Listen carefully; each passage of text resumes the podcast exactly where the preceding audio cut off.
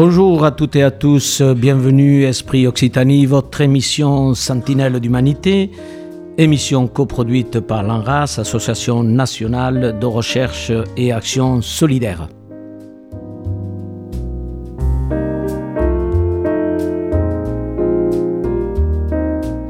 À la technique, comme toujours, Shelly, fidèle complice, et votre serviteur Andrés Atenza, et nous sommes en direct de notre studio Gisèle Animi. Aujourd'hui, nous recevons euh, un universitaire, un grand pédagogue, l'actuel président des CMEA, président national, Centre d'entraînement aux méthodes d'éducation active, et le directeur des CMEA Occitanie, M. François Moreau. Soyez le bienvenu, messieurs, très heureux de vous accueillir. Monsieur Mérieux, vous êtes universitaire reconnu internationalement, deux fois honoris causa, l'Université libre de Bruxelles, l'Université de Montréal. Sachez que nos amis de Québec et de Montréal nous reçoivent et reçoivent les capsules de Esprit Occitanie. Vous êtes chercheur, essayiste, pédagogue, une trentaine d'ouvrages vous avez publié, vous avez dirigé l'UFM à Lyon. Euh, de temps en temps, on vous cherche la querelle, euh, je sais, euh, Phil Kencrot. Paraît-il qu'une journaliste, Madame Natacha Polony, vous cherche également polémique, etc., etc. Mais nous allons parler des choses plus sérieuses que ces polémiques. Ce qui nous intéresse aujourd'hui, ce sont les CMA et le travail autour de l'éducation, l'école, comment l'améliorer, votre projet. Peut-être, monsieur Philippe Mérieux, l'école de vos rêves, ça serait quoi aujourd'hui que vous êtes toujours actif, mais un peu retiré de la vie? C'est compliqué de parler de l'école de nos rêves parce que on, est un peu prisonnier des images. Et l'école telle que nous la connaissons aujourd'hui, certains pourraient penser qu'elle est sous une forme quasiment euh, instituée, même métaphysique. Or, c'est une invention récente. L'école dans laquelle nous vivons est une invention récente, pas de Jules Ferry. C'est la laïcité qui est une invention de Jules Ferry et l'instruction obligatoire. Mais l'école telle que nous la connaissons, avec des classes, de 20 à 40 élèves qui font la même chose en même temps sous l'autorité d'un enseignant. Ça, c'est une invention de Guizot. Guizot, 1830-1833. À l'époque, quand Guizot arrive au pouvoir, Guizot qui n'est ni démocrate ni républicain, hein, Guizot, le célèbre auteur du slogan Enrichissez-vous, euh, et Guizot qui veut tenir le peuple, et qui se méfie du peuple et des irruptions du peuple dans la vie politique. Quand Guizot arrive au pouvoir, l'école française, c'est trois choses. C'est trois réalités. Une première réalité, c'est euh, un reliquat du Moyen Âge, on va dire, c'est-à-dire une école euh, essentiellement centrée sur euh, le préceptorat individuel. La deuxième réalité, c'est l'école fondée par Saint Jean-Baptiste de La Salle, qu'on appelle l'école lassalienne, et qui a institué ce qu'on appelle le modèle simultané, c'est-à-dire aux 20 à 40 élèves euh, du même âge, du même niveau, et qui font la même chose en même temps sous l'autorité du maître. Et puis il y a une troisième école qui existe, qui s'appelle l'école mutuelle. Sont des classes beaucoup plus lourdes, elles vont jusqu'à 100-120 élèves, mais elles sont constituées d'élèves qui vont de 7 à 17 ans. Et le maître euh, n'enseigne pas dans ces écoles-là, dans les écoles mutuelles. Le maître organise le monitorant entre élèves. Le monitorant entre élèves organise le fait que les plus grands s'occupent des plus petits, euh, organise le fait qu'il euh, y en a certains qui vont travailler en groupe, d'autres individuellement, etc. Le maître, les maîtres, parce qu'ils sont en général deux ou trois pour cette grande masse d'élèves, organisent l'enseignement. Et il va y avoir une grande querelle, qu'on va appeler la querelle des modèles, entre 1830 et 1832, où vont se disputer euh, les partisans du modèle simultané et les partisans du modèle mutuel. Les partisans du modèle simultané, ce sont... Euh, c'est l'Église catholique, euh, c'est les conservateurs, les partisans du modèle mutuel, c'est plutôt les protestants, c'est plutôt les progressistes, on dirait, et ils vont se bagarrer pour savoir laquelle des deux écoles va gagner.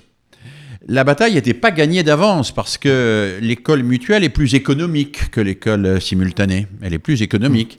Mais finalement, euh, Guizot va imposer le modèle simultané. Il va imposer ce modèle. Il va imposer que euh, on organise les élèves en classe. D'ailleurs, le mot est emprunté à la biologie, aux classes des insectes, etc., etc. On organise l'école en classe. Ces classes sont constituées d'élèves qui ont le même âge, qui ont le même niveau et qui obéissent au maître en faisant la même chose en même temps. Ça, ça s'impose. Et en 1832-33, les écoles mutuelles sont interdites par Guizot. Pas pour des raisons économiques, parce qu'économiquement, il valait mieux l'école mutuelle. Pour des raisons idéologiques, parce que Guizot veut contrôler l'éducation depuis Paris, contrôler le peuple, et il pense que le modèle simultané est plus efficace. L'éducation pour contrôler. Pour contrôler, et pour contrôler sous une forme particulière que nous autres chercheurs nous appelons la forme scolaire.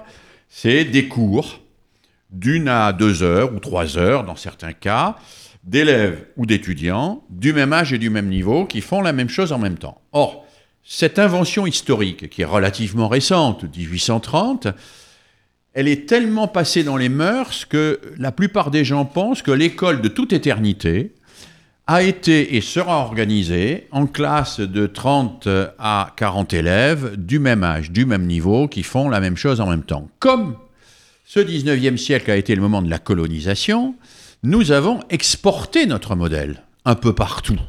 En Afrique, il n'existait pas de classe, il existait des arbres à palabres, il existait des tas de choses qui n'avaient rien à voir avec l'école euh, du modèle de Jean-Baptiste de la Salle.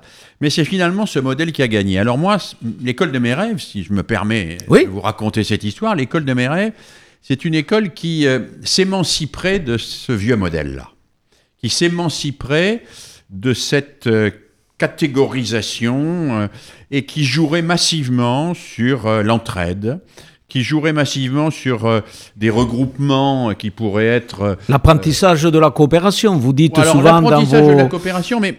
Dans vos conférences, vous employez ce terme. Oui, tout à fait, mais parlons de l'école comme structure d'abord. D'accord. Moi, ce que je verrais, c'est des groupes, on va dire, ce que nous appelons dans notre jargon des unités pédagogiques, de, de 100 à 120 élèves, confiés à un groupe d'une euh, dizaines d'adultes, mais qui ne sont pas forcément euh, des élèves du même âge, du même niveau, et qui euh, s'organisent le mieux possible et d'une manière beaucoup plus souple qu'aujourd'hui, pas enfermés dans un emploi du temps en tranche napolitaine, une heure de maths, une heure de français, une heure d'histoire, une heure de PS, mais qui s'organise à partir d'un projet pédagogique et d'objectifs pédagogiques communs. Voilà. Alors, dans certains moments, on peut partir une journée entière pour découvrir la nature, euh, ce qu'on ne peut pas faire euh, s'il y a un emploi du temps d'une heure. À certains moments, on peut regrouper tout le monde dans une grande conférence pour écouter quelqu'un qui a bien préparé son affaire. Il y aura 120 personnes devant ce, conférencier, alors qu'après, on fera des groupes de 5 euh, parce qu'il euh, faudra que les élèves reverbalisent et reformulent. Aujourd'hui, on ne peut pas faire une conférence de 120 suivie de groupes de 5. On est sur l'idée 20, 30 ou 40 personnes du même âge, du même niveau, qui font la même chose en même temps dans l'espace d'une heure. Et ça, c'est devenu une espèce de carcan qui bloque une grande partie des initiatives pédagogiques qui pourraient aujourd'hui émerger. Et donc l'école de mes rêves serait une école qui euh, inventerait en permanence ses modalités en fonction de ses finalités. Aujourd'hui, ce que nous avons, c'est l'hégémonie des modalités. Quand le ministre dit la rentrée est faite, ça veut dire qu'il y a des classes avec des enseignants devant. Qu'est-ce qui s'y passe? Ça, c'est assez mystérieux. Mais en tout cas, la machine, elle est comme ça il y a des classes, il y a des cases. Les élèves sont par groupe. Euh, progressivement, ceux qui suivent pas, ben, on, les, on les dévie vers euh, des systèmes de relégation, plus ou moins euh, prestigieux et glorieux. Et puis, c'est comme ça que ça se passe. Et, si je suis ici à, Toulouse, dans la, patrie de quelqu'un que j'ai beaucoup aimé, Maurice Vergniaud, qui a été le directeur des collèges sous, Alain Savary, hein, c'est parce que Maurice Vergniaud me souviens de, ses propos, euh, a été très novateur dans ce domaine. Il a essayé de casser la forme scolaire au collège. il n'a pas réussi? Ah non, il n'a pas réussi. Non, non, il a le système euh, résiste. Il, s'est appuyé, par exemple, sur un rapport que le ministre Savary avait commandé à Louis le Grand sur le collège. Il a essayé d'introduire, par exemple, le, tutorat des élèves pour que chaque élève ait un tuteur mm. qui le fasse travailler. Il a essayé d'introduire des, petits groupes de recherche. Il a essayé de, de, rendre euh, cette euh, structure scolaire plus adaptée, moins rigide et plus proche à la fois des personnes et du monde. Euh, ça a été difficile. Ça a été difficile. Alors, il nous en reste de très belles choses, mais la forme scolaire de Guizot résiste. Alors pourquoi dans notre pays, quand on parle de l'école, Monsieur Mérieux, c'est de suite la polémique, on, lance bien entendu euh, un débat national qu'il faut réformer. Récemment encore, le nouveau ministre, Papendier, dit dans une interview dans Le Monde, il faut réformer l'école réformer, réformer. On a l'impression que tous les ans, dès qu'il y a un ministre, il faut lancer des circulaires, de centaines de circulaires. Oui, mais et où sont les initiatives des enseignants Voilà, ces réformes, c'est quand même, euh, pour la plupart du temps, des réformes assez cosmétiques. C'est-à-dire qu'ils ne touchent pas la forme scolaire. Euh, pour dire les choses avec une autre image, c'est un peu comme si un paquebot, on passait son temps à, à, reboucher un certain nombre de trous dans la coque, à, vérifier le, euh, comment fonctionne le moteur, mais sans jamais se demander où il va. Hein euh, c'est un bateau ivre. On ne sait pas où il va, mais on fait en sorte que ça tourne. Hein, que ça roule. Et c'est un peu ça les réformes que nous vivons aujourd'hui. C'est des réformes euh, structurelles, institutionnelles. On ajoute une heure, on l'enlève. Euh, on fait ceci, on fait cela. Alors là, le ministre vient d'annoncer qu'on va ajouter une heure de français et de maths au sixième. Euh, on l'avait annoncé déjà, on l'avait retiré, on l'avait remise. On dédouble une classe, on fait ceci, on ajuste un peu le programme. Mais ça, ça touche pas le la fameuse question que le, chanteur Renaud euh, posait dans une de ses chansons et que la question que se posent tous les élèves, c'est quand qu'on va où? Euh, Ça va où cette machine ça, ça, va où? Ça fait quoi? À quoi ça sert de À quoi ça sert Et puis quel est le sens de notre présence ici?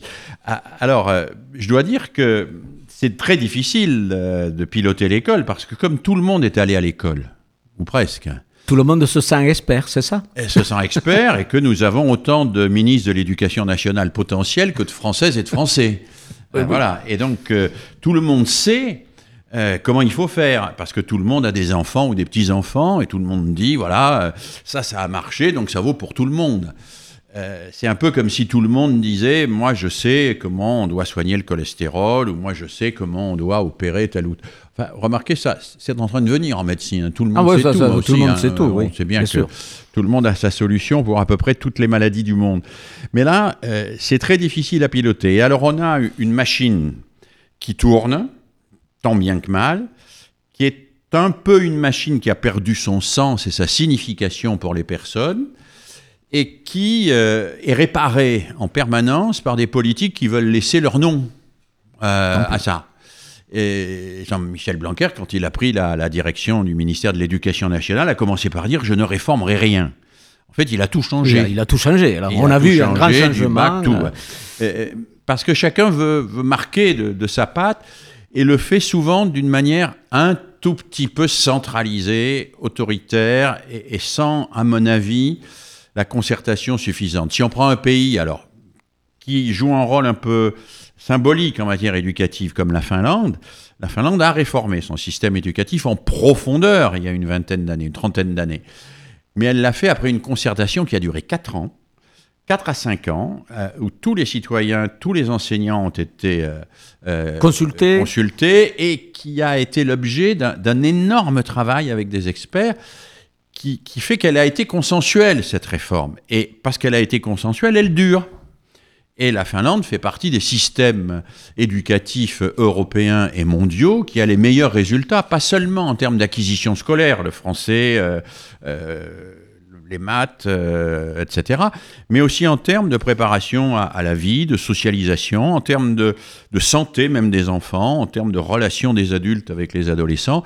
C'est un des systèmes qui marche le mieux parce qu'elle a pris le temps plutôt que de satisfaire les lubies de tel ou tel ministre, d'une longue et approfondie réflexion et d'une mise en œuvre progressive d'une vraie réforme de fond. L'exemple de la Finlande, vous le dites euh, justement, dans les classements dits internationaux, ils apparaissent en haut de la pile. Mais alors pourquoi cette obsession de classer euh, PISA ah, et tout les classements internationaux, et Ces classements internationaux, comme pour les universités. Bien sûr, c'est Shanghai pour les, universités. Hein.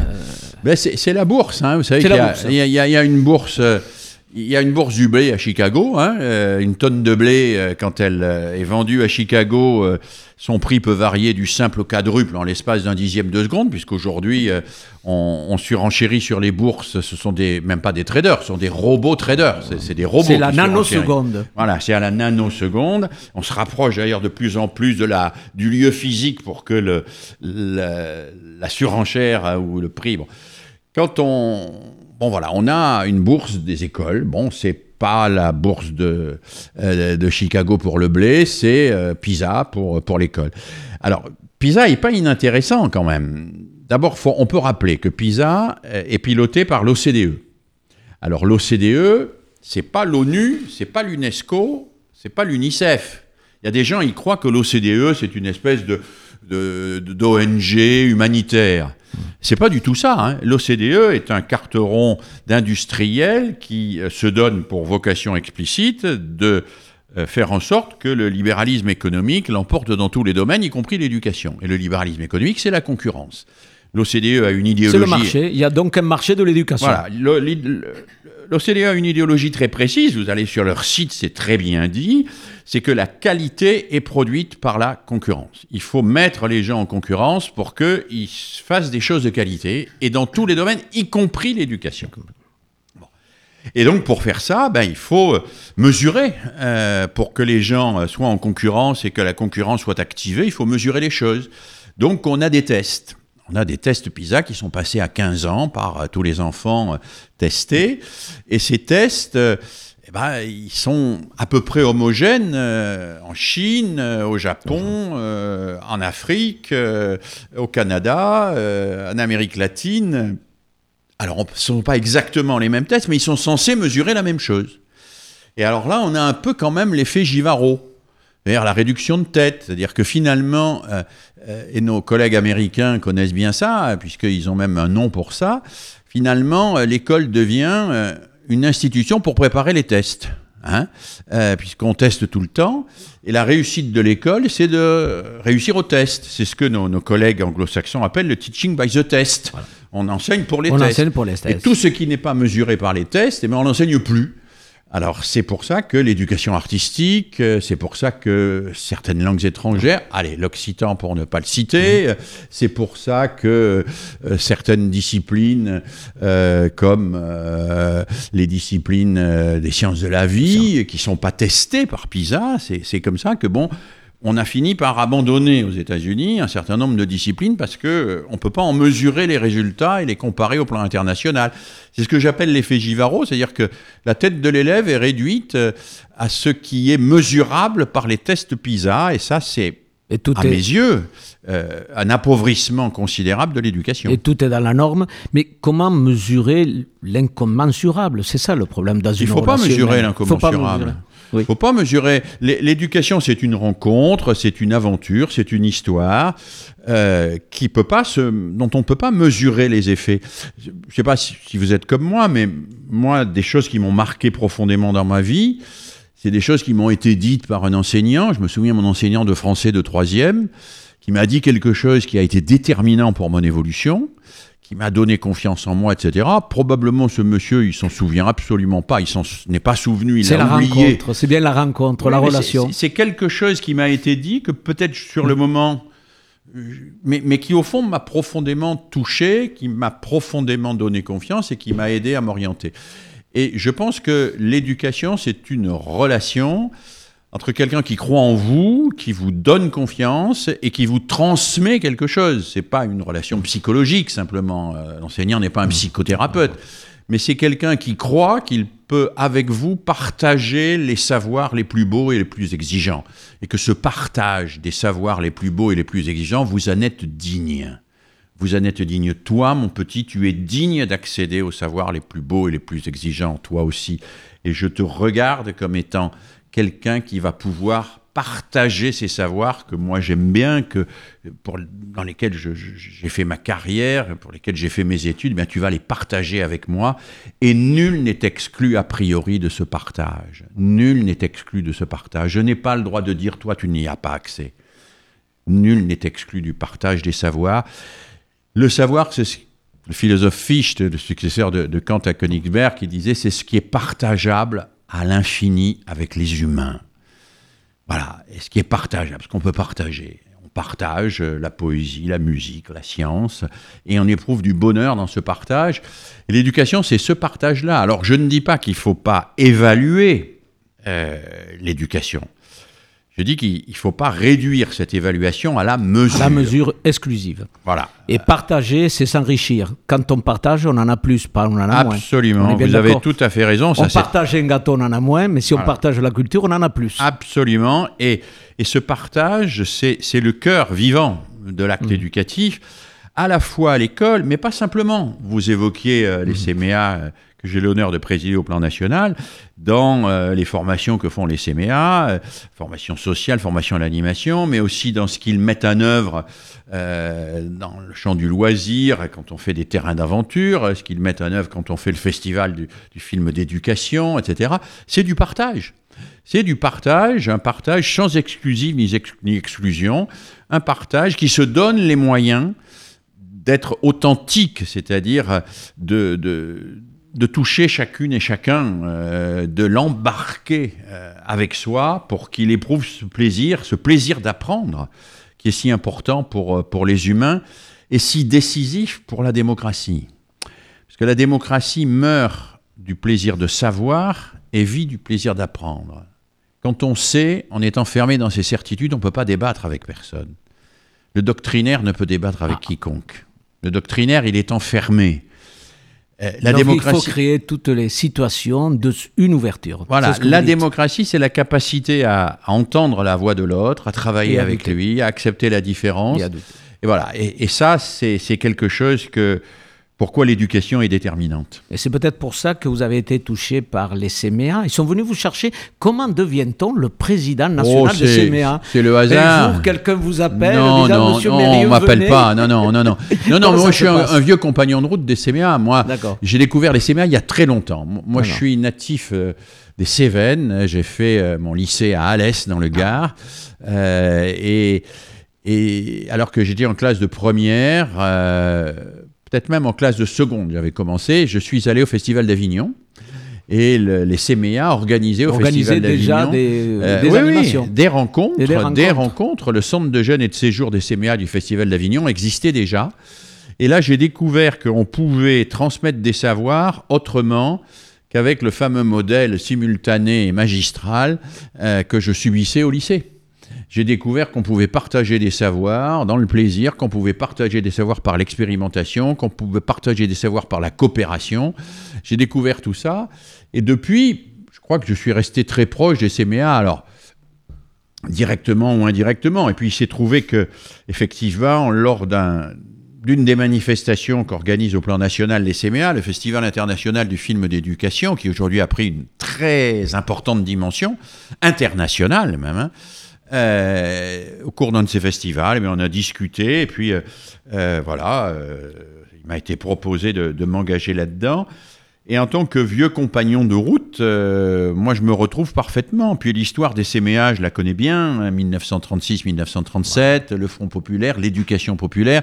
Ça s'appelait pas les CMA à l'époque, hein, ça s'appelait les centres d'entraînement. L'entraînement. voilà. Euh, 36, 37, on crée euh, les congés payés, euh, les colonies de vacances, etc. Il faut former des gens pour encadrer tout ça. Et donc on crée ce qui s'appelle les centres d'entraînement, pas encore méthodes d'éducation active, qui sont créés au, carrefour de trois ou quatre euh, grands courants de l'époque. hein. Euh, Le courant euh, des scouts, De scout. scouts, essentiellement les scouts laïcs, les éclaireurs et les éclaireuses de France. Euh, le courant, on va dire, euh, de- de- des laïcs presque un peu maçonniques, hein, euh, et le courant hygiéniste, c'est d'ailleurs, Gisèle Defailly était euh, spécialiste d'éducation à la santé, qui est la créatrice des CMA, la première grande à avoir géré les CMA. Et, au carrefour de tous ces courants se crée cette idée qu'il faut former des animateurs, appelait ça des animateurs à l'époque, on les appelle toujours comme ça, mais on a étendu un petit peu plus le champ, qui soient capables de mettre les gens en activité et de contribuer à leur émancipation d'une manière qui soit active. Euh, on n'émancipe pas les gens en les tirant par les cheveux, en leur disant ⁇ je t'émancipe ⁇ euh, je te sors de ton Je ta panade, euh, je te, je, j'arrache en toi toutes- tous les reliquats de ta vieille vie pour t'offrir une, émancipation et la liberté. C'est pas ça l'émancipation. L'émancipation, c'est créer des situations qui permettent aux gens de, de découvrir qu'ils ne sont pas dans la fatalité, que dans le domaine humain, la fatalité n'existe pas, et que chaque être peut apprendre et grandir, et qu'il n'y a pas de limite à ça. On va parler des CMA tout à l'heure euh, avec son directeur Occitanie, François Moreau, mais avant une petite balade euh, avec Luz Casal.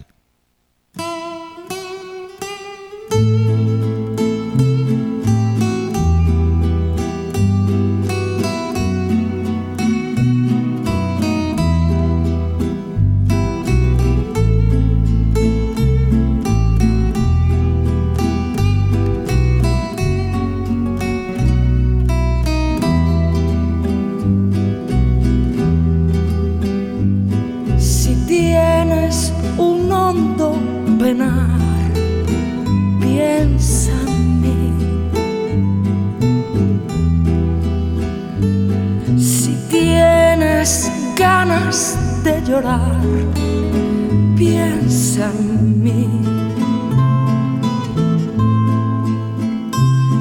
Ya ves que venero tu imagen divina. Tu párvula boca que siendo tan niña me enseñó a pecar. Piensa en mí. Cuando sufras, cuando llores, también piensa en mí. Cuando quieras quitarme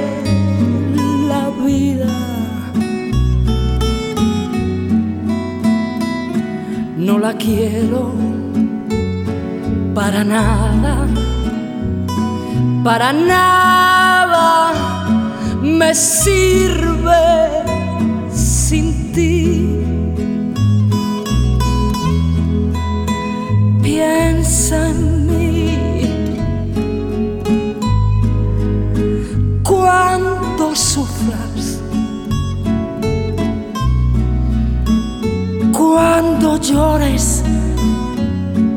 también piensa en mí.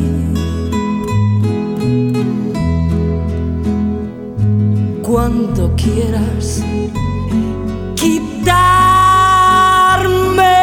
la vida, no la quiero para nada para nada me sirve sin ti.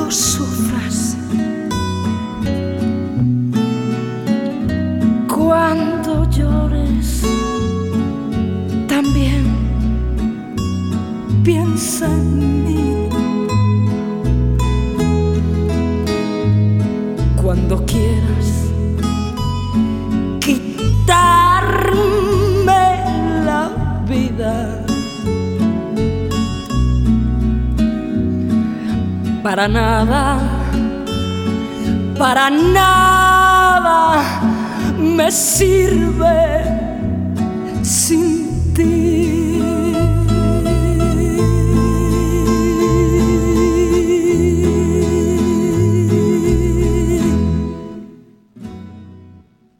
Esprit Occitanie, sentinelle d'humanité, nous sommes en compagnie de Philippe Mérieux, président national des CMA et de, du directeur François Moreau de Occitanie, CMA Occitanie. Euh, Monsieur Moreau, est-ce que vous pouvez nous, nous, présenter rapidement euh, la structure des CMA en Occitanie, d'abord où vous êtes situé, combien de salariés et combien de formations vous dispensez, l'offre éducative que vous offrez à l'ensemble des acteurs en Occitanie. Bonjour Andrés. Euh, eh bien, effectivement, euh, ça, découle de ce qu'a dit Philippe. Euh, l'histoire après la création des CMA, ça a été effectivement l'implantation assez rapide des CMA dans différentes régions, et en particulier en région Languedoc-Roussillon et en région Midi-Pyrénées, qui ont ensuite formé l'Occitanie. Et donc, on partage avec les autres associations de France des caractéristiques communes. On est avant tout et fondamentalement un mouvement pédagogique, donc d'action pédagogique, mais aussi toujours dans une idée de recherche euh, pédagogique. Ça, c'est très important et c'est ce qui unit aujourd'hui tous les acteurs qui se mobilisent au CMA et autour des CMA. Euh, et c'est des acteurs qui sont en plus assez euh, pluriels, différents, puisque évidemment, au départ, cette, cette pédagogie on a inspiré des pédagogies mutuelles. La, la, classe mutuelle dont parlait a intéressé des enseignants, en fait, qui trouvaient plus de liberté, euh, notamment dans les centres de vacances, en, fait, hein, puisqu'on avait un mois pour mettre en œuvre une pédagogie avec, à l'époque, assez peu de normes euh, et beaucoup de liberté pédagogique, ah. d'où l'engagement des, enseignants qui sont encore aujourd'hui très présents au CMA, mais aussi des animateurs, mais aussi des éducateurs, des professionnels du travail social, mais aussi des artistes et aussi des parents, des personnes, des étudiants, des personnes qui, réfléchissent sur ces questions éducatives. Donc ça, c'est la première chose euh, qui nous constitue. évidemment, on, s'inscrit dans le dans l'éducation populaire. Il y a un dialogue fécond entre euh, éducation nouvelle et éducation populaire. Et ensuite, au niveau de nos activités, eh bien, on a trois trois leviers. Euh, alors notre objet social, c'est essentiellement la diffusion de nos idées éducatives. voilà, diffusion des idées éducatives. C'est notre objet premier. Euh, et comment on fait Et comment on fait depuis 1937 On agit bien sûr à travers la formation et l'accompagnement des personnes euh, qui sont accompagnées individuellement et dans le cadre d'un groupe. C'est un des piliers de la pédagogie des, des, des CMA. On agit également sur des expérimentations éducatives social ou culturel. Hein. Philippe parlait du Centre des jeunes et de séjour du Festival d'Avignon.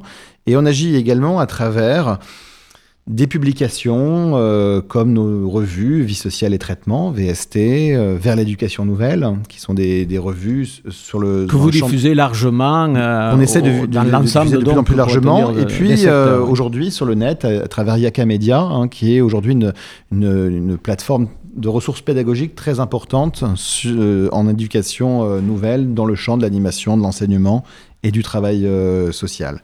Voilà ce qu'on fait, et ça c'est assez global au niveau national. Après, il y a des spécificités en Occitanie. les CMA, effectivement, doivent tenir compte de leur environnement. Et l'environnement, c'est que dans certaines parties de la région Occitanie, il y a un grand nombre de jeunes qui sortent du système scolaire avec, euh, malheureusement, euh, même s'ils ont passé 10 ans à l'école, aucun diplôme et aucune perspective. Ce matin, avec Philippe, on était à l'école de la deuxième chance de Perpignan. Qui est, euh, Alors il y a un chiffre, François, qui, qui, est cité par les spécialistes, c'est de sortir du système scolaire 100 000 jeunes sans aucun diplôme. Ce chiffre est vérifié, il est documenté, c'est... Vous êtes à peu près sûr Il est massif, je, n'ai pas les outils de, de, comptage, mais effectivement, euh, sur le, par exemple le périmètre de l'ancien Languedoc-Roussillon, ce pourcentage était entre 22 et 25 c'est énorme. C'est un jeune presque sur quatre qui est euh, dans ces problématiques de sortir de la voilà sans formation, système, sans, formation, voilà. sans diplôme et même sans, perspective. Et donc ce matin, effectivement, on était avec Philippe euh, à l'école de la deuxième chance de, Perpignan, qui est un des, établissements des, des, CMA Occitanie, et des jeunes, on, les a rencontrés pendant deux heures, ils nous ont raconté euh, comment ils ont été exclus du, système, scolaire et exclus parfois au sens propre. Hein. Il y avait une jeune Tamara qui nous racontait qu'elle avait été exclue pendant euh, quatre, à quatre reprises d'établissements euh, scolaires euh, durant sa scolarité au collège, avant qu'elle fasse une rencontre déterminante. Pas avec nous, avec un directeur d'établissement qui pour une fois, a pris Lui le temps confiance. de- d'écouter ce qu'elle était, une personnalité très singulière. euh, euh, et donc, c'est voilà, effectivement, dans nos activités, effectivement, on s'est beaucoup spécialisé au niveau des CMA euh, dans le croisement entre le social, l'éducation et la culture. Pour nous, ça marche ensemble. Euh, si on veut être, euh, si on fait par exemple une, de l'action euh, sociale, hum, on pourrait dire qu'une école de deuxième chance c'est à la fois une action sociale et d'insertion mais c'est aussi un formidable outil d'émancipation euh, vers la culture. On va toujours travailler ce croisement-là et on agit par différents biais, donc l'action sociale, culturelle, éducative et la formation. Et on va s'attacher à travers nos méthodes surtout euh, à, repérer des et à travailler avec des personnes qui ont euh, une scolarité peut-être cabossée, des personnalités euh, singulières et qui n'ont pas forcément été à l'aise avec le système éducatif. Euh, qui effectivement met des, des- des- des- jeunes et des moins jeunes. euh, Qui, qui avait initié euh, avec cette idée d'école de la deuxième chance hein, qui, qui- qui est à l'initiative Je, je de crois que c'est euh, autour d'une personnalité pol- politique qui est Edith Cresson, en fait. Hein, euh, Edith Cresson. Et puis cette idée, elle a fait des petits. Et aujourd'hui, il y a un maillage assez important. assez important dans d'écoles de la deuxième chance sur la région, notamment sur la région Occitanie. hein. on, on doit dire que la région Occitanie, euh, des deux côtés, hein, euh, avant la fusion, avait développé alors une grosse école à Toulouse et des écoles dans des villes euh, importantes comme Montpellier et moyennes de, la, de la région Occitanie.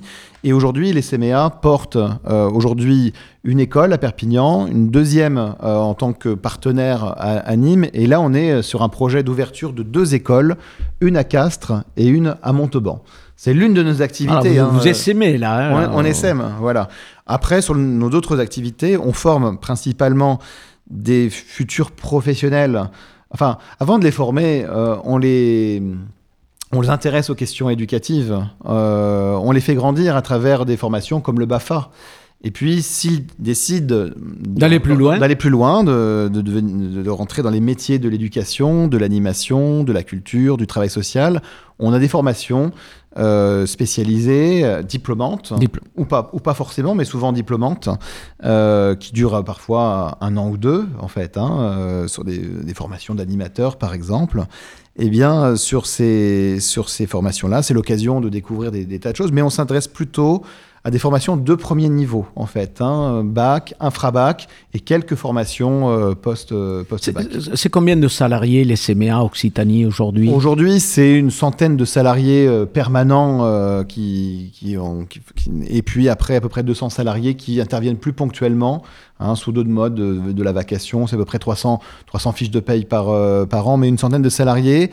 Et très important aussi, à peu près 300 bénévoles qu'on appelle chez nous des militants qui s'engagent sur leur temps libre euh, au service en complément des, des- En professionnels. euh, Et parfois sur des dispositifs comme le Festival des films d'éducation, c'est carrément des, militants, des bénévoles qui portent ces Ils dispositifs. portent le festival. Une émission de radio aussi, on a une émission de radio à Radio Clapas, euh, voilà, cousine de cette émission à, à Montpellier. D'accord. Voilà sur... euh, Et, et- et le financement, euh, vous êtes financé euh, parce que là, c'est de la formation. Je sais que dans la formation, il y a la concurrence, donc il faut aller chercher des, des hein, comme on dit, des bons de commande. Voilà, il faut aller chercher. Il faut peut-être répondre à des appels d'offres. Eh oui, eh Alors oui. comment ça se passe, Ça se, Monsieur ça Moreau se passe comme, comme, comme vous le décrivez, Andrés. Effectivement, pour pouvoir réussir ce projet, eh bien, il faut convaincre, il faut con- faut convaincre des partenaires politiques, des services, du bien fondé de notre projet. Et ça passe par un- une, une grande complémentarité de financement qui vont de fonds européens, euh, des financements de l'État, des financements de la région Occitanie qui nous soutient euh, bien. hein, dans cette- on a la chance dans cette région d'avoir une, une région attentive Plutôt attentive à- et à- ouverte. tout à fait, euh, attentive et ouverte à, nos développements et à nos préoccupations, les départements, les collectivités, et puis aussi un petit peu de financement euh, de mécènes et d'en- et d'entreprises, même si c'est plus marginal dans notre financement. Vous, avez aussi euh, une, stratégie d'un travail avec d'autres mouvements. euh, euh, titre d'exemple, la Fédération des PEP, qui peut être des cousins, euh, ou, d'autres fédérations ou d'autres mouvements d'éducation populaire? Oui, tout à fait. De par son objet, les CMA, la diffusion de ces idées, notre objectif n'est pas de gérer le maximum de dispositifs. Donc nous, on a décidé de, maîtriser notre développement et on a dé- décidé une deuxième chose au niveau de, de l'Occitanie, c'est que la totalité des actions que nous développons, on ne le fait pas seul. Par exemple, on mentionnait tout à l'heure l'école de la deuxième chance de, euh, Perpignan. eh bien, euh, quand on est arrivé sur le territoire, on s'est rendu compte qu'on n'avait pas forcément toutes les compétences par rapport aux défis éducatifs qui nous attendaient avec des jeunes qui avaient été exclus euh, du système scolaire. Donc, on s'est allié avec les PEP et le Greta. Là, à Montauban et Castres, on a des acteurs qui connaissent peut-être beaucoup mieux, plus finement le territoire et les pré- pré- préoccupations de la jeunesse que les CMEA. On a décidé de s'allier avec une association qui s'appelle LEC Grand Sud, qui est aussi un- une belle association euh, d'éducation euh, populaire. Donc aujourd'hui, on ne sait pas aujourd'hui développer des actions seules. C'est le sens aujourd'hui euh, d'un message qu'on veut porter avec Philippe aussi. On porte des valeurs très très fortes qui, et un message très très fort qui est parfois euh, combattu par des forces politiques euh, opposées, en fait, qui simplifient tout. Euh, et aujourd'hui, on a envie de travailler avec d'autres, à la fois parce que ça donne plus de force à nos actions et parce que on a des choses à affirmer dans la société d'aujourd'hui. Pour revenir, Philippe, j'ai eu la chance de, parcourir une des conférences que vous avez prononcées dans la région et ce soir, vous allez prendre la parole euh, au cinéma Utopia à Bordeaux Rouge pour parler de, l'émancipation, de l'éducation. Et, en parcourant votre, euh, votre contribution intellectuelle, vous dites il faut 12 perspectives et 12 chantiers pour, pour l'éducation. Alors, on va peut-être pas citer les 12 chantiers, hein, mais quand même deux ou trois chantiers qui vous tiennent à cœur ou des perspectives importantes pour, euh, pour émanciper, continuer à nourrir de culture, pour que les pédagogues euh, aient la foi, quoi, parce qu'il faut qu'ils aient la foi. hein, parce que j'ai l'impression Oui, qu'ils l'ont perdu. aient hein. la, la conviction. la que- conviction. que l'éducation ne peut pas tout. Moi, je pense que l'éducation ne peut pas tout, mais elle peut quelque chose. C'est euh, Adorno, euh, dans un, un très beau livre qui s'appelait Éduquer après Auschwitz, Après. qui dit Nous savons que l'éducation ne peut pas tout. Il y a des phénomènes euh, économiques, politiques, euh, qui sont majeurs. Et on sait bien que malheureusement, parfois, la culture et l'éducation n'a pas empêché la barbarie. Absolument. Donc l'éducation ne peut pas tout, mais dit Adorno, elle peut quelque chose. Elle peut quelque chose et nous devons croire, nous devons croire qu'elle peut encore quelque chose. Parce que si nous ne croyons plus qu'elle peut encore quelque chose, nous n'avons qu'à aller nous rhabiller ou tout simplement nous jeter du haut d'une falaise. hein. Donc oui, il y a quelques chantiers forts. Alors, quelques-uns de ces chantiers. Un des premiers chantiers auxquels moi je suis attaché aujourd'hui, c'est celui qui consiste à, apprendre à prendre du temps. Voilà, euh, je parle de sursis. Je parle de sursis, je parle de capacité à entrer dans la réflexivité et à sortir de la pulsion. La pulsion, la pulsion primaire, euh, j'ai envie, je veux, je fais mon caprice et j'aurai. Voilà. Euh, la pulsion du gamin qui, euh, au supermarché, veut attraper euh, les bonbons qui sont à côté de la caisse, mis bien sûr exprès à côté de la côté. caisse. La pulsion de- du consommateur qui veut absolument acheter le dernier jeu électronique, le- le- les dernières baskets à la mode, etc. Je pense que nous sommes dans un mode euh, aujourd'hui euh, sociétal où domine ce que mon collègue Bernard Stiegler a appelé le, le capitalisme pulsionnel, c'est-à-dire où on susurre en permanence à l'oreille des gens fais ton caprice, ça fait marcher le commerce. Euh, or, pour moi, l'humain, c'est ce qui ne cède pas à son caprice. Euh, c'est une phrase de, de Camus qui dit quelque part, je crois, l'humain, c'est ce qui se retient. Ce qui se retient, c'est-à-dire qui accepte de sursoir, de réfléchir, de penser, et de ne pas être tout le temps dans le passage à l'acte. Le passage à l'acte, c'est ce qui euh, euh, m'amène euh, à ne jamais réfléchir à ce que je fais, à ce que je dis, à la violence que je vais exprimer vis-à-vis d'autrui, etc. Je Hein, pense vous, que- vous- vous êtes assez épicurien. Hein vous Non, dites je- qu'il faut de la taraxie, là, hein, n'est-ce Il- pas? Il Ne pas faut- tomber dans le trouble. Non, il faut du sursis. Ah, il faut du sursis, c'est-à-dire qu'il faut que on accompagne nos enfants aujourd'hui dans cette capacité à sortir des caprices de leur corps primaire, des caprices de euh, l'exigence immédiate et permanente de tout tout de suite. Euh, c'est difficile. Et, d'ailleurs, euh, les enseignants, très concrètement, avec qui je travaille, me disent à quel point c'est difficile. Me disent que dans une classe, voilà, le professeur donne une consigne, il a à peine énoncé le, la première phrase euh, du premier paragraphe de la consigne que chacun lève la main parce qu'il veut qu'on lui répète la consigne à lui tout seul et immédiatement. Il ne va pas attendre à la Attendre. fin. Il y a une espèce de, de, de désir d'immédiateté. Or, l'immédiateté, c'est le contraire de la pensée. C'est le contraire de la pensée, c'est le contraire de la réflexivité, c'est le contraire de, de l'effort pour tenter de comprendre et de réfléchir. Alors, je cite souvent une anecdote euh, que je trouve très intéressante, de, c'est l'histoire de, de Janusz Korczak. Alors, Korczak est un pédagogue que j'aime beaucoup, c'est un pédagogue. polonais. C'est un juste parmi les justes, puisque en 1942, alors qu'il était dans le ghetto de Varsovie avec 192 enfants juifs euh, dont les parents avaient été tués et qu'il, euh, dont il s'occupait dans le ghetto de Varsovie, euh, un jour, on- il apprend par la Gestapo que euh, ses enfants vont être entraînés demain euh, dans les camps de la mort, et on lui offre un, un passeport américain, compte tenu de sa notoriété internationale, qu'il refuse. Et le lendemain, au mois d'août 1942, il, il prend la main du plus jeune de ses 192 enfants et il marche avec eux euh, jusqu'au train qui va les amener à Treblinka, où ils seront gazés le jour même. Donc c'est c'est un homme extraordinaire. C'est un homme qui a créé toute une série d'orphelinats, toute une série d'institutions scolaires dans lesquelles euh, il, il, scolarisait des enfants très en difficulté. Il a commencé avec les orphelins euh, laissés par les morts de la guerre de 14, 14-18, des enfants qui étaient des enfants des rues, on dirait des loupards aujourd'hui, ou de la racaille, hein, euh, et qui étaient toujours dans la violence. Ils étaient toujours dans le passage à l'acte, ils étaient toujours en train de se battre en permanence. Et Korczak a essayé de les empêcher de se battre. Alors il leur a dit, écoutez, la bagarre est interdite, si vous vous battez, je vous mettrai dehors, etc. Mais rien de tout ça ne marchait. Jusqu'au jour où il a eu une idée de génie, je trouve, qui est vraiment une idée euh, pédagogique et politique à la fois. Il a dit à tous ses enfants, à partir d'aujourd'hui, vous pouvez taper sur n'importe qui, n'importe quand, autant que vous voulez. Mais à une condition, c'est de prévenir l'intéressé par écrit 24 heures à l'avance. Et il a installé dans l'orphelinat, euh, dans l'école, la boîte des bagarres, où, on pouvait mettre des lettres. Alors il y a, une révolte dans l'orphelinat, parce qu'il il y en a qui disent, mais monsieur, je ne sais pas écrire. Kortcha dit, Eh, écoutez, c'est pas grave que vous ne sachiez pas écrire. Moi, euh, je vais venir là, et puis euh, vous allez me dicter votre lettre. Voilà. Alors, euh, il y en a qui arrivent, je vais te taper dessus parce que. Alors, Kortchak écrit. Très souvent, d'ailleurs, ça tombe à l'eau, parce que quand on essaye d'expliquer les raisons, Les raisons. de sa pulsion, on s'aperçoit que c'est dérisoire. Mais il y a quand même des lettres qui sont écrites où on annonce que on va assassiner quelqu'un, euh, ou en tout cas tenter de le faire le lendemain.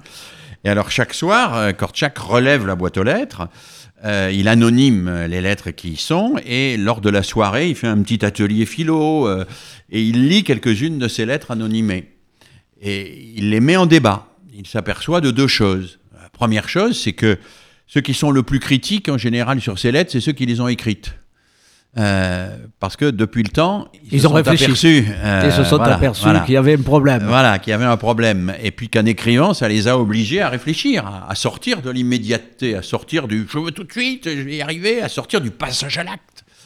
Et puis il s'aperçoit que, euh, eh ben, grâce à ça, euh, les enfants vont chercher euh, euh, des moyens pour régler les conflits sans passer euh, à la violence. Et ça, c'est formidable, d'autant plus que Korczak, qui est en même temps un écrivain formidable de littérature de jeunesse, qui a écrit en particulier deux livres sur qu'on appelle Le Roi Mathias et la suite, euh, qui racontent des histoires d'un royaume euh, piloté par un enfant, dont, dont- Mathias est le roi, puis la gloire aussi. Euh, Korczak leur lit des histoires où il est question de violence, de démocratie, de, sursis au passage à l'acte, de délibération, où, des gens acceptent de ne pas avoir toujours raison pour rentrer dans une relation euh, de, de concertation et de coopération avec les autres.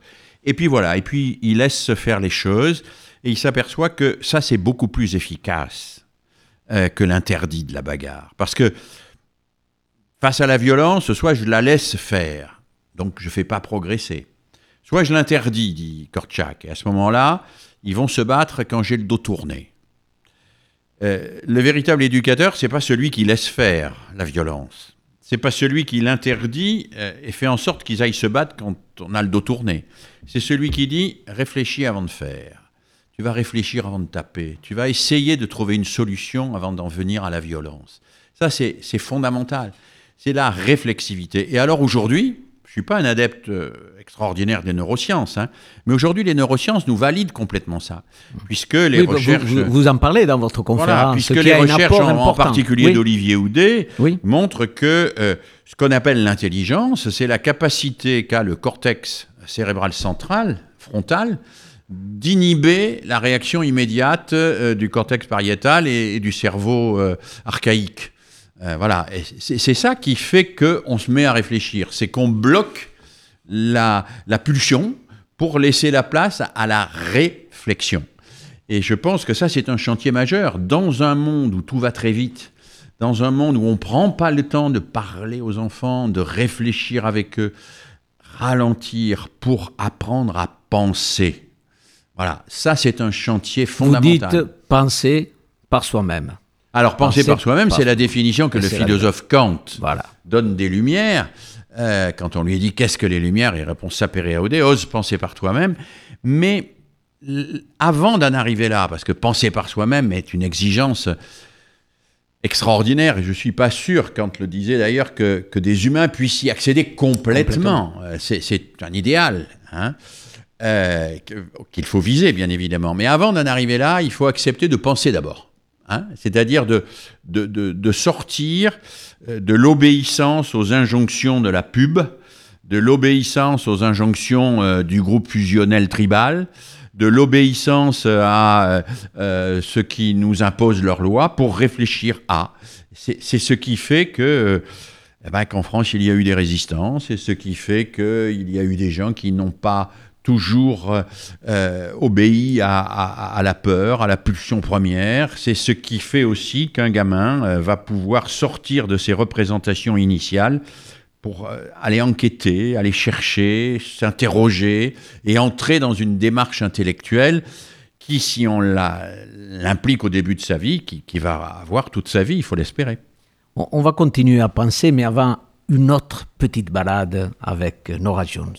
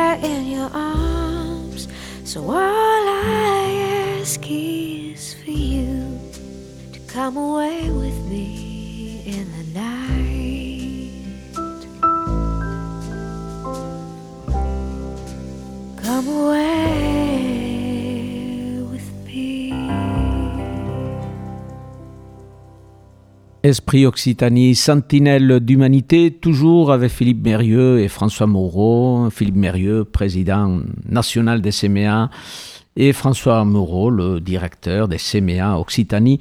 Euh, C'est passionnant. Parler de pédagogie, d'éducation, de culture, le temps passe vite et il nous reste que quelques minutes. Et pourtant, il y a deux questions qui méritent une attention particulière. L'éducation spécialisée, les CMA font un travail autour euh, de cette thématique spécialisée dans le travail social.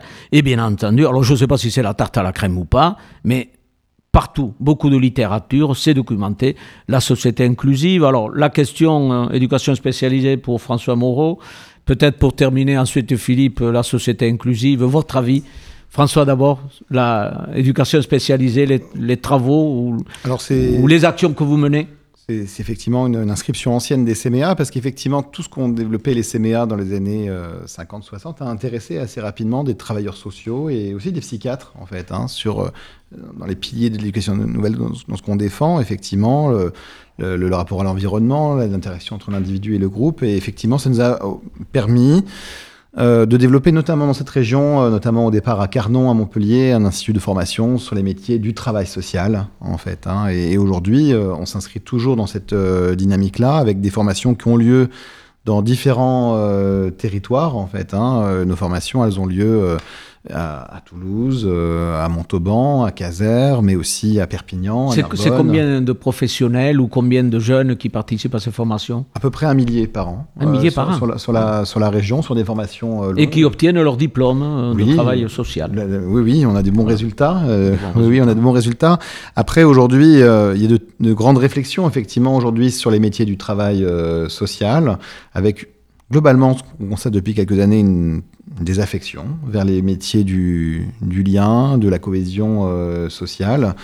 Et on s'interroge beaucoup, on essaie d'alerter euh, les, les élus, euh, les politiques sur cette désaffection, parce que ces métiers sont euh, sont, qui ne sont pas forcément les mieux payés aujourd'hui, euh, eh bien, euh, il y a d'autres éléments, et notamment une vision peut-être trop techniciste aujourd'hui de, ces métiers, qui prend parfois le pas sur la relation, sur l'humain. Et on essaye d'alerter effectivement sur des réformes ou des normes en fait qui se sont mises en place et qui rendent ces métiers aujourd'hui moins attractifs parce qu'on y trouve moins de sens. Et en tout cas, nous, dans nos formations, on, es- on essaye que c'est que, que de, de former euh, des, des travailleurs sociaux qui ne soient pas simplement des techniciens, mais des citoyens engagés euh, dans, la, dans la société. C'est tout le sens de notre projet. qui soient en capacité de transformer des choses Eh ben oui, de c'est ça, de, de se transformer et de remettre parfois en question l'institution, parce que parfois il faut remettre en question l'ordre établi euh, et l'institution et les financements qui, Les qui, financements qui- qui qui vont vont parfois euh, donner une forme à, à ce travail social aujourd'hui. Philippe, pour conclure, euh, alors oui, la société inclusive, euh, partout on en parle, il faut y aller. Jusqu'où la société inclusive? Alors je sais, ça mériterait une émission complète, voire même un colloque. Mais en quelques Oui. minutes pour conclure. Plusieurs colloques même. Euh, D'abord, euh, dire que toute société est par définition inclusive, ou elle n'est pas une société. Personne ne parle d'une société exclusive. Ou alors si, mais alors c'est dangereux. Il faut vraiment se méfier des gens qui feraient de l'exclusion le moyen d'exister pour une société. Euh, Ce serait le repli sur soi, ce serait l'identitarisme, ce serait toute une forme de, pensée de l'ostracisme qui serait terrible. Alors après, société inclusive, ça veut dire que chacun et chacune, quelle que soit son histoire, quels que soient les accidents de la vie qu'il a pu avoir, quelle que soit sa culture, quelles que soient ses, ses origines, euh, pris dans tous les sens du mot, a sa place et peut trouver sa place dans la société. Alors pour ça, à l'école, euh, sur la question du handicap, par exemple, eh bien, il faut des moyens. On ne peut pas euh, inclure un enfant en situation de handicap, porteur de handicap lourd, sans d'une part former les enseignants à, à accueillir ces enfants, et sans accompagner ces enfants d'une manière particulière et spécifique. Si vous installez un enfant dans une classe, un enfant porteur de handicap dans une classe, mais qui ne peut participer à rien de ce que fait la classe, vous ne l'incluez pas. C'est simplement un exclu de l'intérieur. C'est pas un inclus. Donc il faut se donner les moyens de sa société inclusive. Et puis pour conclure et peut-être ouvrir un petit peu, il me semble que cette société inclusive nous, nous renvoie à une problématique très forte qui est notre capacité à tricoter ensemble le droit à la différence et le droit à la ressemblance. Je pense qu'une société équilibrée est une société qui fait droit à la différence, à la différence, toutes les formes de différence, mais à condition que toutes ces différences fassent fond sur une, une ressemblance fondatrice. Nous sommes tous des humains. Nous sommes tous des humains et à ce titre, nous avons droit à la différence, mais cette différence elle doit toujours se faire dans la perspective de notre ressemblance essentielle qui fait que tout humain euh, a droit à la dignité et que cette dignité, euh, nous l'avons en commun. Donc, euh, respecter la différence et regarder en quoi nous sommes tous des humains malgré nos différences et devons tous être respectés en tant que tels, ça me semble un projet de société. On est loin d'y être, mais en tout cas, je pense qu'il faut y aller. Il faut continuer. Mille merci Philippe Mérieux, euh, François Moreau d'avoir accepté mon invitation. Esprit euh, Occitanie, sentinelle d'humanité, euh, chers amis, on se retrouve la semaine prochaine avec d'autres invités et toujours des intellectuels, des acteurs engagés du social, du médico-social, de la pédagogie et de la culture. À très bientôt, sentinelle d'humanité. Merci.